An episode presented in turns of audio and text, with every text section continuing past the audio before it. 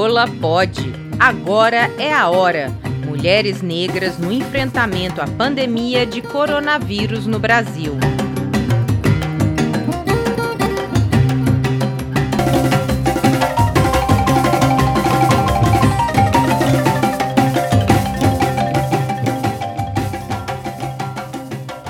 Mônica Cunha é uma das fundadoras do Movimento Moleque, criado em dezembro de 2003 no Rio de Janeiro.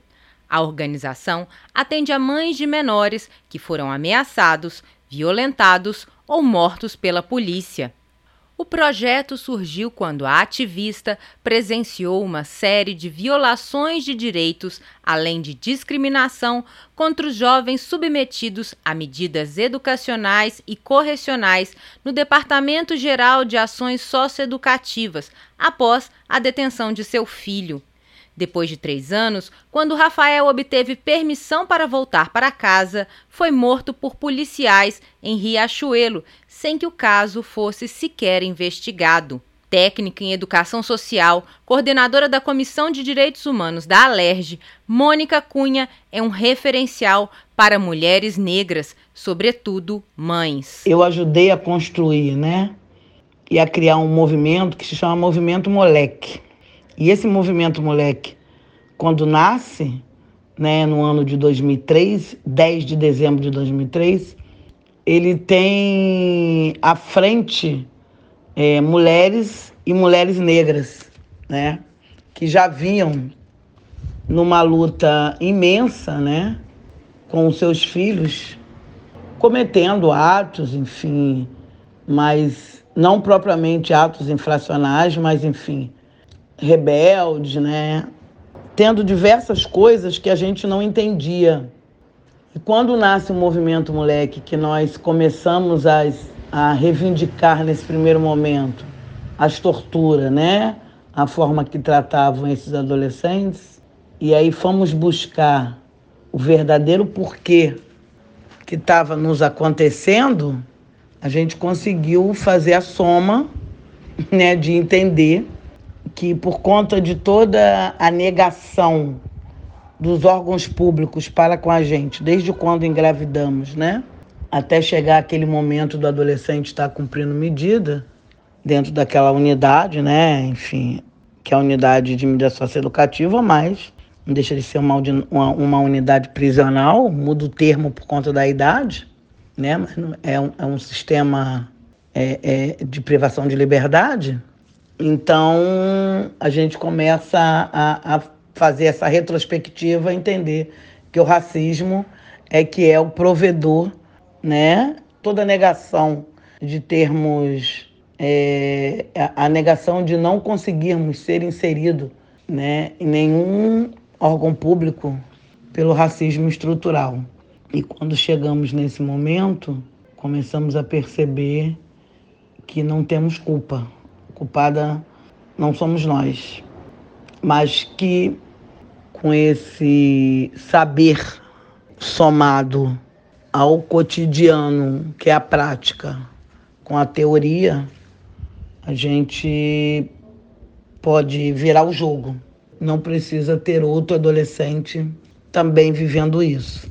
E aí é, é isso, é, é, é o movimento moleque ele fica incansavelmente né, cobrando que o sistema cumpra as medidas socioeducativas, que é uma lei federal, nos nossos filhos. Porque sabemos, é isso, que é uma lei e que existe uma Constituição, né, onde diz que todos têm direito. Então nós cobramos esse direito nosso. Sabemos da, do, do, do, do, racismo, é isso, já descobrimos mas queremos esse direito, porque ali na Constituição está colocado. Então a gente cobra esse direito no cumprimento das medidas socioeducativas, que é, é, cumprindo as medidas é uma forma de manter os nossos filhos vivos, é, de a possibilidade de construirmos, de construirmos, deles construir uma família, como ser pai, ser mãe, enfim, e nós sermos avós e a vida seguir seu rumo, né?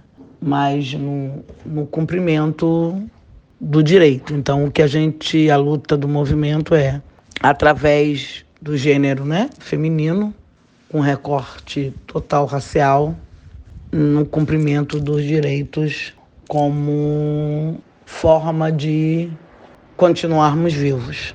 O que eu acredito que seja mais importante para defender os direitos das mulheres negras, fazendo com que todas essas mulheres negras tenham voz, tenham voz e protagonismo, mas o protagonismo no que elas são e no que elas representam, não numa de querer achar que empoderá-las é que a partir desse entendimento, né, que a maioria da sociedade acha que nos empoderamos é que a partir de estarmos empoderadas é que vão é que vamos é, ter o protagonismo, nos dando voz e nos escutando, vão saber que nós já temos o protagonismo das nossas das nossas famílias, né, dos nossos espaços, temos os nossos saberes e estamos sim aberta a aprender outros,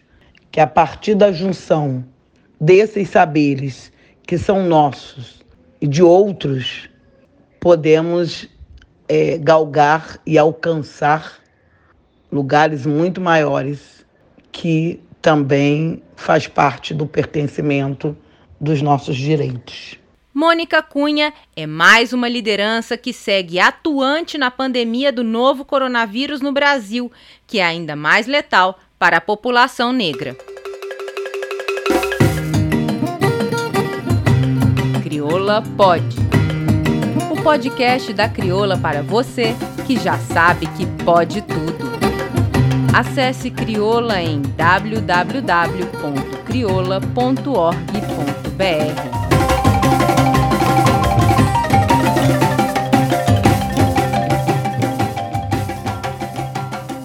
Este podcast é uma produção da Casa dos Três Gatos.